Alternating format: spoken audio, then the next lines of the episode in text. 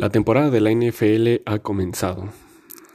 Eh, la temporada del 2020 ha sido una temporada muy atípica, ya que comienza sabiendo que no va a haber pretemporada. Entonces prácticamente el primer juego oficial que se ha podido disfrutar de la NFL en el 2020, o al menos en el segundo, en el segundo semestre del año, eh, ha sido el, Chiefs contra Texans, eh, con un ambiente muy, muy extraño y muy atípico como este año, en donde se ha visto muy poca gente y en donde muy pocos equipos han dejado eh, permitir el acceso al, público para sus estadios, como es el caso de los Jaguars, de los Cowboys, de los Browns eh, y tal vez poco a poco van a ir eh, incrementando el, tanto el aforo como en los estadios que van a poder permitir el acceso, ¿no? Sin embargo, eh, es una temporada muy atípica y al final creo que también eso se ha visto reflejado tanto en los partidos como en los resultados y sobre todo en las noticias que se han ido dando durante estas dos primeras semanas. Eh, el primer punto es de que puede haber algunas sorpresas en cuanto a, algunos equipos eran claros favoritos en sus partidos y terminaron perdiendo, como es el caso de Filadelfia en la primera semana. Eh, o incluso mucha gente también veía a los Buccaneers poderles ganar a los Saints eh, en la casa de estos últimos, pero no, no se dio así o incluso eh, el debut de los 49ers y el debut de los Cowboys en la primera semana, que también ambos equipos terminaron con, derrota cuando eran claros favoritos para ganar esos partidos. Y eso no terminaba ahí. Eh, para la segunda semana, la, la, segunda victoria de los Rams, sobre todo sobre con los Eagles ahora de locales, también fue una, una victoria sorpresiva eh, no perdieron, pero la victoria de último momento de los Cowboys sobre los Falcons también de local fue algo que no se esperaba o no estaba presupuestado que se diera de esa manera. Pero creo que eh, sin duda nadie había esperado que los partidos entre los partidos de prime time de la segunda semana entre los Seattle Seahawks contra los Patriots y sobre todo el de los Raiders estrenando su nuevo estadio ante los Saints, eh, fueran a ser partidos muy buenos eh, que prácticamente se decidieron en los últimos minutos. Eh, eso no se esperaba, eso no estaba presupuestado y ni mucho menos estaban esperados, el, sobre todo el público, a que, a que fueran, fueran partidos muy entretenidos en el papel eso se había visto que iba a ser una paliza tanto de los Seahawks, que sí terminaron cumpliendo, pero sobre todo en la, en la victoria, no que fue una paliza, sino en que, en que derrotaron a los Pats, pero sufrieron porque tuvieron que ir hasta la última jugada literal para ver si Cam Newton, eh, el coreback de los, de los Pats, eh, iba a poder comandar la, la remontada que al final no fue, que al final no se logró, pero ahí estuvo el susto, ¿no? O sea, y bien podríamos ahorita estar hablando de un 1-1 para, para el récord de los Seahawks. Pero sobre todo la derrota de una de las derrotas más inesperadas, sobre todo en la segunda semana, fue la de Drew Brees y los Santos em, yendo a estrenar el, el nuevo estadio de, de los Raiders, ¿no? Nadie, nadie, creo que nadie daba por, daba una victoria por los Raiders, salvo sus aficionados, yo creo. Y eso yo creo que uno que otro estaba aún así dudándolo. Sin embargo, se vieron muy bien y eso se tiene que, dar a notar. Eh, la conexión entre Derek Carr y Darren Waller, que es yo creo hasta ahorita la revelación de toda la temporada. Eh, esa ala cerrada va, a ser el futuro. Eh, puede estar en la conversación entre uno de los mejores, tal vez en uno en un par de años, junto a George Kittle o, Travis Kelsey. Darren Waller es, es, la figura de los Raiders y él prácticamente guió al equipo a, la primera victoria en su nuevo estadio, ¿no? Eh, y por el otro lado, yo creo que una de las decepciones, eh, sin duda, debe de ser eh, los Vikings de Minnesota, con sus primeras dos sus primeras dos derrotas en, en, sus primeros dos partidos. La primera prácticamente los aplastaron, los aplastó el monstruo de tres cabezas de queso que tiene Green Bay en su, en su staff. Eh, que también son, son discusión aparte. Eh, Aaron Rodgers, Davante Adams y Aaron Jones son el monstruo de las tres cabezas de queso, ¿no? Eh, al menos en estas dos semanas se han visto imparables. Son líderes de la división norte de la conferencia nacional. Y la siguiente semana van contra, un, van contra unos mermados santos que, que, al final puede ser uno de los partidos de la semana, si no es que es el partido de la semana, ¿no? Pero regresamos a los Vikings y a su pequeña crisis. Eh, se vieron muy, se vieron muy, muy eh, limitados en el primer partido y en el segundo fue prácticamente lo mismo. Eh, si pudieron, si se pudo haber visto bien Adam Tillen en el primer partido, incluso marcando una buena, una buena cuota de puntos para el fantasy en la segunda semana no se vio absolutamente nada de él. El ataque aéreo no existió eh, en el Lucas Oil Stadium porque fueron a visitar a los Colts. Y eh, no todo se lo puedes cargar a, Dalvin Cook porque a pesar de que tuvo un partido decente, eh, la actuación de Kirk Cousins fue deplorable, fue vergonzosa. Y yo creo que si quieren eh, tratar de retomar un, camino decente. Creo que lo que se vio en los primeros dos partidos de los para, para, para Minnesota no se tiene que volver a repetir. Kirk Cousins tiene que seguir eh, mejorando en el equipo. Adam Tillen tiene que reforzar ese ataque terrestre porque entre él y Justin Jefferson tienen que salir, ¿no? Tienen que salir las yardas para, para el ataque aéreo. Porque si no, van a sufrir, van a sufrir muy, muy, eh, mucho a lo largo de toda la temporada, ¿no? Pero si de sufrimiento hablamos, porque, o sea, los Vikings, a pesar de todo, solamente han decepcionado, pero todavía tienen el potencial para hacerlo. Pero si alguien tiene que empezar a, sufrir y si alguien tiene que empezar a, incluso a, ver ya la, la, temporada como, como acabada, a pesar de ir en la segunda semana, eh, tienen que ser los 49ers, los Broncos y los Carolina Panthers. Eh, la guadaña está suelta en la NFL, esa es una realidad. Eh, las lesiones están al por mayor. Eh, las lesiones te pueden acabar si te tiran a una estrella, pero cuando se te juntan, como es el caso de los 49ers, em, puede ser una temporada muy larga para ellos que al final también hay que ver desde la otra perspectiva, ¿no? Eh, hace dos años, y voy a seguir insistiendo con esto, hace dos años, eh, cuando Jimmy G eh, sufrió la lesión en la rodilla, gracias a eso fue que pudieron seleccionar en el draft del siguiente año muy alto y trajeron a Nick Bosa, y pues todos ya sabemos la historia, ¿no? Entonces puede ser que si tal vez desde ahorita empiecen a ver la, el final de la temporada muy lejos, pues pueden eh, empezar a mejorar pues a que se recuperen todos sus jugadores, porque Raheem Mostert, Nick Bosa y Jimmy Garoppolo, al menos por unas semanas, van a estar de baja. Lo de, lo de Bosa ya es para todo el, para todo el año.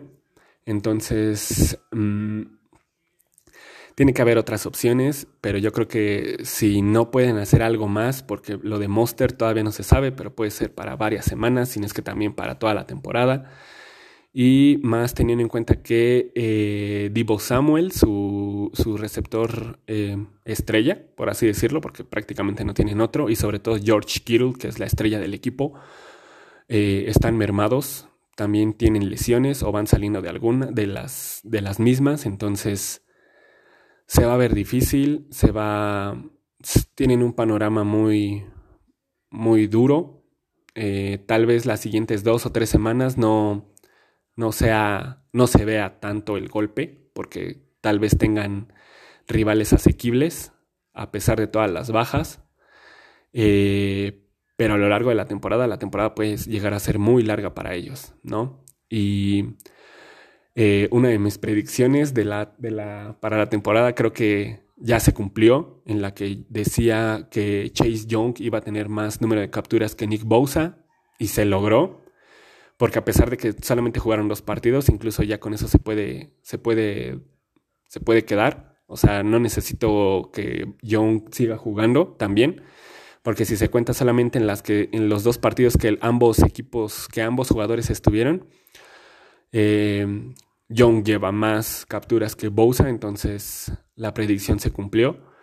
Y al final, eh, si siguen así las cosas, los 49 van a ser, para, los 49 la temporada va a ser muy difícil, para los Broncos ni se diga. Eh, la lesión de Drew Locke, eh, de su coreback titular, prácticamente termina con las, con las aspiraciones del equipo, y más teniendo en cuenta que era uno de los grandes eh, wildcards para la temporada en cuanto a mi percepción. Sin embargo, eh, con esta baja y ahora con la adición de, Blake Bortles, el coreback que llevó a, Jacksonville hace eh, tres temporadas al, estrellato y a la final de la conferencia americana, mm, parece que no le, va, no le va a alcanzar ahora para, para gestar lo mismo. Y más teniendo en cuenta que también Cortland Sutton es baja para toda, para toda la temporada. Su wide receiver número uno también está, está lesionado y no va a regresar. Entonces, prácticamente los Broncos, creo que mi recomendación sería que vieran el ejemplo y que siguieran el ejemplo de los 49ers, eh, que Sutton se recupere eh, lo mejor que pueda, que Drew Locke eh, se recupere lo mejor que pueda, que traten de reforzar un poco, eh, tal vez en la agencia libre del siguiente año, la línea ofensiva, porque Armas tiene lock para seguir, eh, para, seguir considerando a ese ataque de élite. Eh, entre Hamler, Judy, Sutton y Fant, creo que el ataque aéreo puede estar cubierto. Y el terrestre ni se diga, con la adición para esta temporada de Melvin Gordon y lo que ya tenían en Philip Lindsay. Pero sobre todo en la defensa.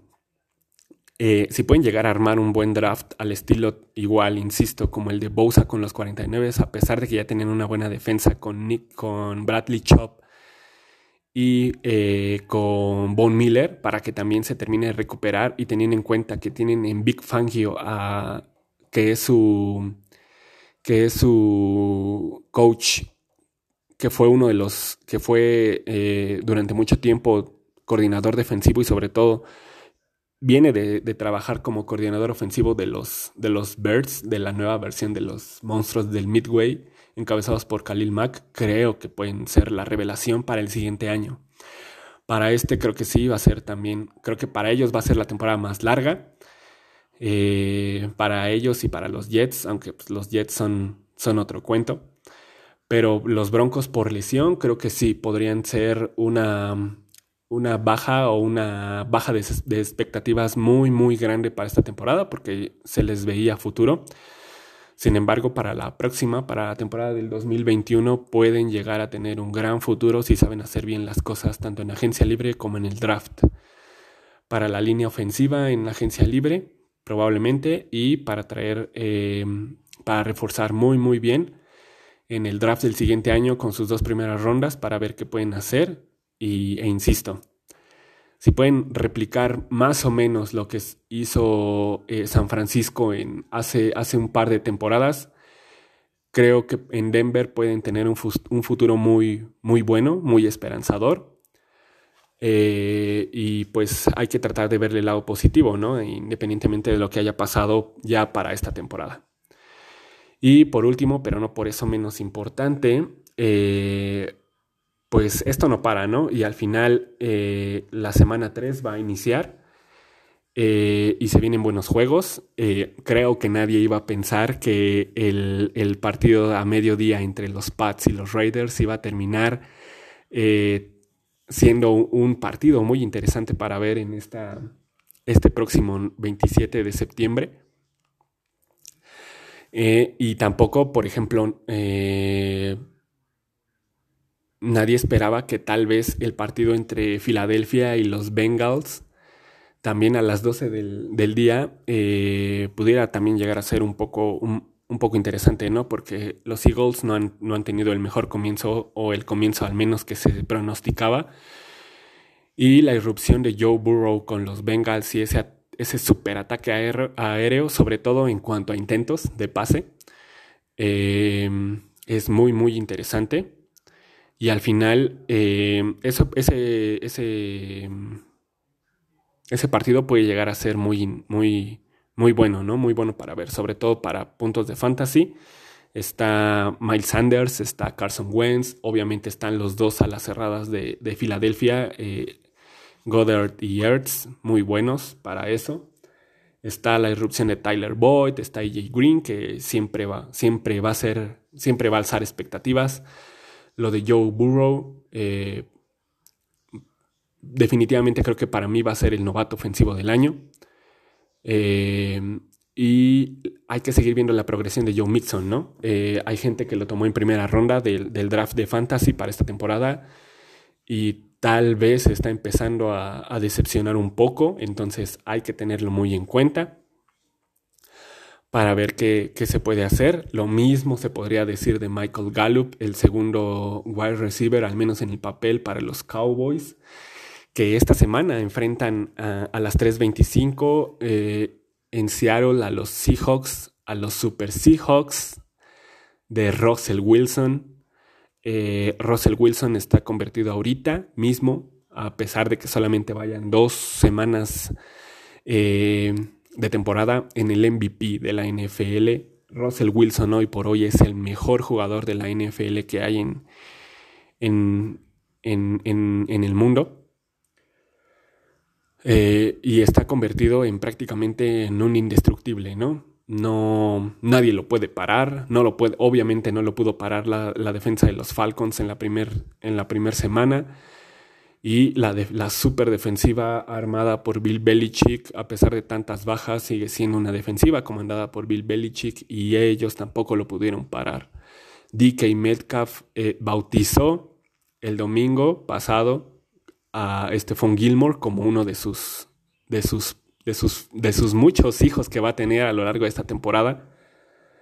Y todo gracias a Russell Wilson, ¿no? El liderazgo que puede llegar a, crear el coreback en el equipo de, de Seattle puede llegar a ser impresionante. Ahorita estaría entre la conversación, yo digo, entre él y Kyler Murray por ser los MVP de la temporada. Entonces, ese partido va a ser muy interesante. El regreso de los Cowboys la temporada, la semana pasada fue espectacular y gracias a esa patada corta súper, súper extraña, eh, ayudó a, que pudieran poner el balón para Greg Sorling y, dar, el, dar esa victoria de último minuto. Entonces ese partido va a ser muy interesante, pero sobre todo creo que al final va a quedar el plato fuerte, ¿no? Insisto, eh, ver cómo está Drew Brees, ver cómo está, ver cómo pueden funcionar los Saints sin su estelar Michael Thomas, que la verdad se vieron muy mermados el lunes eh, sin sin, sin él y no le puedes eh, cargar todo el trabajo a, Alvin Kamara. Y más teniendo en cuenta que tienes a buenos receptores, independientemente de que no esté Thomas, está, está Emmanuel Sanders, que lo puedes utilizar más, está Jared Cook, que, que lo puedes utilizar más, que lo debes de utilizar más, porque al final, y, e insisto, que espero que no, pero al final, eh, si, si, si, llegas a sobrecargar a Camara, pues, también se puede lesionar, entonces si ya tienes lesionado de por sí a Thomas, ahora imagínate a Camara, puede llegar a ser muy, muy difícil eh, revertir ese, esa situación. Y más cuando van, a pesar de que van contra, van de local, pero van en contra del monstruo de las tres cabezas de queso. Eh, aunque se pueden terminar siendo dos, porque aún está eh, cuestionable el tema de Davante Adams, que salió lesionado en el partido anterior ante, ante Detroit pero no puedes dejar de dudar ni de, ambos Aarons, ¿no? Tanto de Aaron Jones como de Aaron Rodgers. Eh, ambos son buenísimos, ambos están en un nivel que no creen en nadie.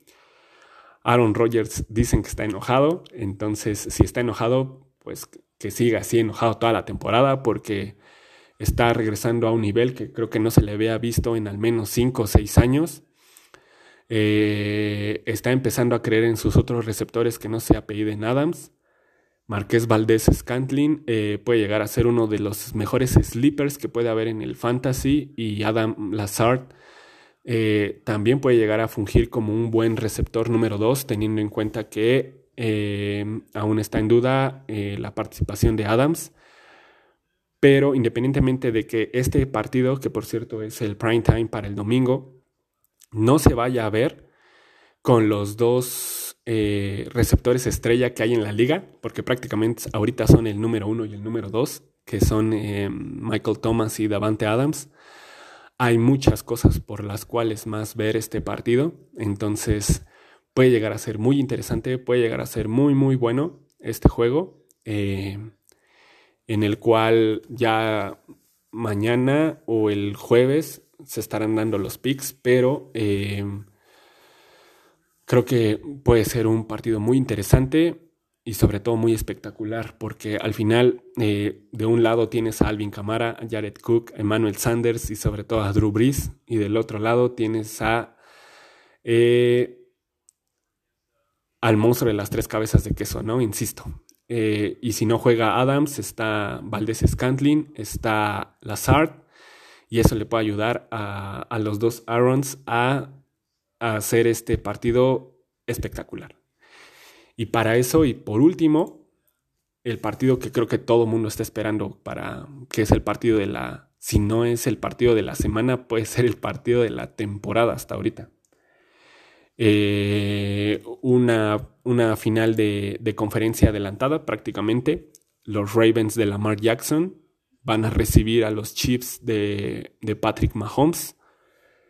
El futuro de la NFL es este. Em, ellos se van, a, se van a estar a lo largo de, estos, de los años venideros, se van a estar disputando el liderazgo, no solamente de la conferencia americana, sino de toda la NFL. Va a ser un juegazo. Em, yo le pronostico, no he revisado las, las, altas en las apuestas, pero obviamente se le pronostica las altas con el arsenal que hay de, parte de ambos lados. No se puede, no se puede esperar alguna otra cosa. Eh, será un juego espectacular, será el partido de la semana. Eh, y, e insisto, probablemente podría ser hasta incluso un, un partido adelantado de la final de la conferencia, ¿no? Entonces, pues ya inició la NFL, van apenas dos semanas. Ha sido una verdadera tragedia lo que ha pasado en el tema de las lesiones.